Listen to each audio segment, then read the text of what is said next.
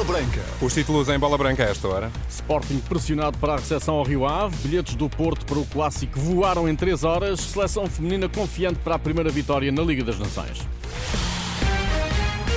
A bola branca no T3 com Luís Aresta. Olá, Luís, boa tarde. Olá, boa tarde. A única dúvida é se Guióqueiras joga esta noite, porque os mais utilizados por Ruben Amorim deverão estar de regresso ao 11 inicial do Sporting para a recepção ao Rio Ave. É a convicção do comentador renascença Zé Nuno Azevedo na antevisão ao jogo que encerra a partir das 8 e um quarto a jornada 6 da Primeira Liga, com uma das defesas menos batidas do campeonato, seis golos sofridos. O Rio Ave, 15 não perde nem ganha há dois jogos. Depois da derrota em casa com o Porto, consentida nos descontos, a equipa de Luís Freire somou dois empates, ambos a uma bola contra Casa Pia Famalicão. Já o Sporting, para segurar a liderança do campeonato, a par do Porto, terá de somar esta noite os três pontos.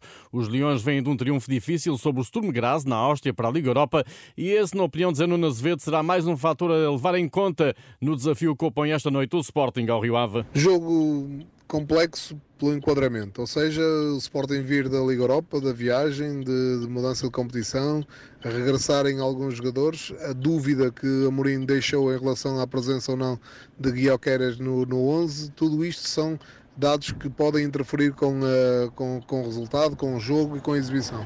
Do outro lado, uma equipa que é o, um Rio Ave que vai tentar, que vai, vai ser uma equipa uh, para tentar primeiro contrariar este Sporting, mas depois também com a ambição de poder, de poder surpreender. Portanto, em perspectiva, um bom jogo, o Sporting favorito.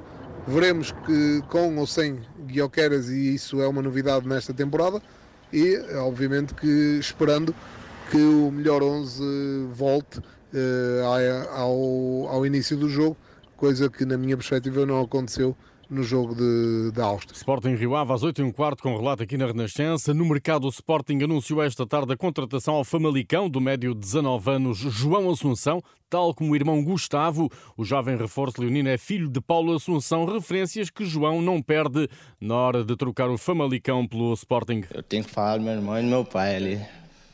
Tenho que falar. Para mim, eles são, são referências para mim.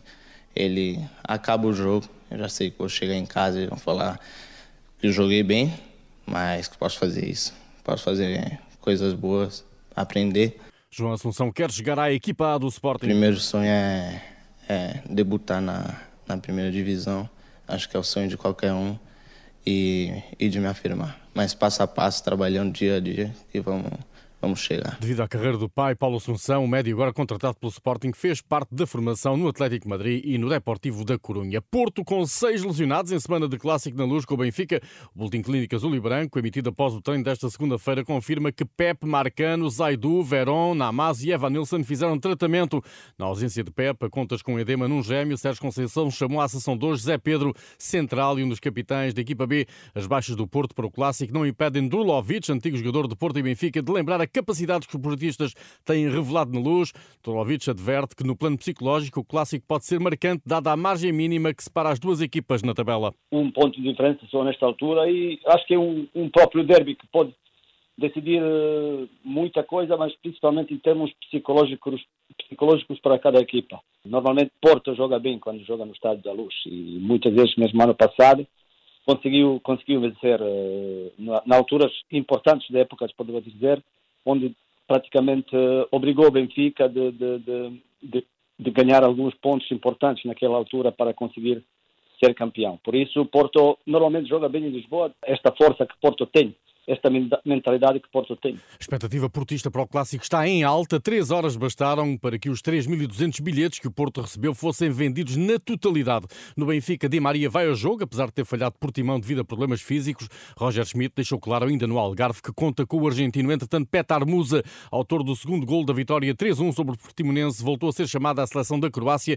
Jogos com a Turquia dia 12 e País de Gales dia 15, ambos a contar para o grupo D de qualificação para o Campeonato da Europa. Já o guarda-redes Trubin que ontem negou o empate ao Portimonense ao defender um pontapé de penalti, está convocado eh, para os próximos compromissos da seleção da Ucrânia na qualificação para o Euro 2024, frente à Macedónia do Norte e Malta a 14 e 17 de outubro. Nos últimos dois jogos da seleção ucraniana, Turbino foi suplente. Na baliza esteve Georgi Buchan, guarda-redes do Dinamo de Kiev. Mudança de casa em Braga, no dia seguinte ao triunfo expressivo sobre Boa Vista. O plantel às ordens de Artur Jorge começou a trabalhar nas instalações recentemente inauguradas da cidade esportiva. No futebol feminino, Diana Silva revela revela total confiança para a recepção à Noruega, em que a seleção portuguesa procura a primeira vitória na Liga das Nações. No jogo de estreia, Portugal foi batido duas bolas a zero pela França em Valenciennes.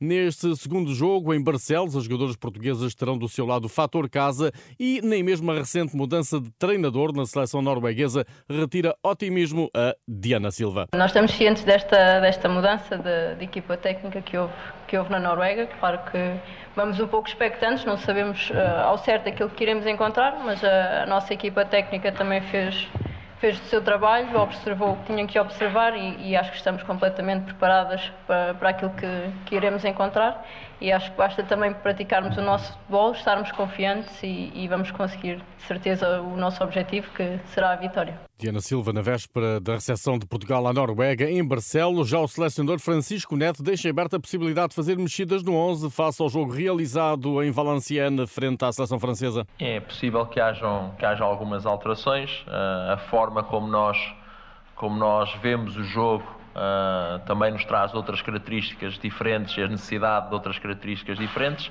As equipas adversárias, uh, tendo o seu potencial, Uh, dão-nos coisas diferentes, dão-nos problemas diferentes, criam-nos situações diferentes e as nossas jogadoras, acima de tudo, têm que estar é, disponíveis para tomar boas decisões. E por isso, amanhã, uh, nós, enquanto equipa técnica, iremos também perceber quem são as que estão mais aptas para o padrão de problemas que nós achamos que iremos encontrar e, ao mesmo tempo, em função daquilo que é a dinâmica uh, adversária, como é que nós lhe iremos criar problemas e esse é que é a nossa grande, o grande nosso, o grande foco da equipa técnica é de que forma é que Portugal irá criar problemas à Noruega para, para atingir os seus objetivos. Portugal-Noruega, Liga das Nações Femininas, jogo esta terça-feira às 6 e um quarto no estádio Cidade de Barcelos. Lá fora, boas notícias para Rafael Guerreiro, treinador do Bayern, Tomás Tuchel, admitiu hoje que o internacional português pode estrear-se amanhã, frente ao Preußen Münster, na primeira eliminatória da Taça da Alemanha.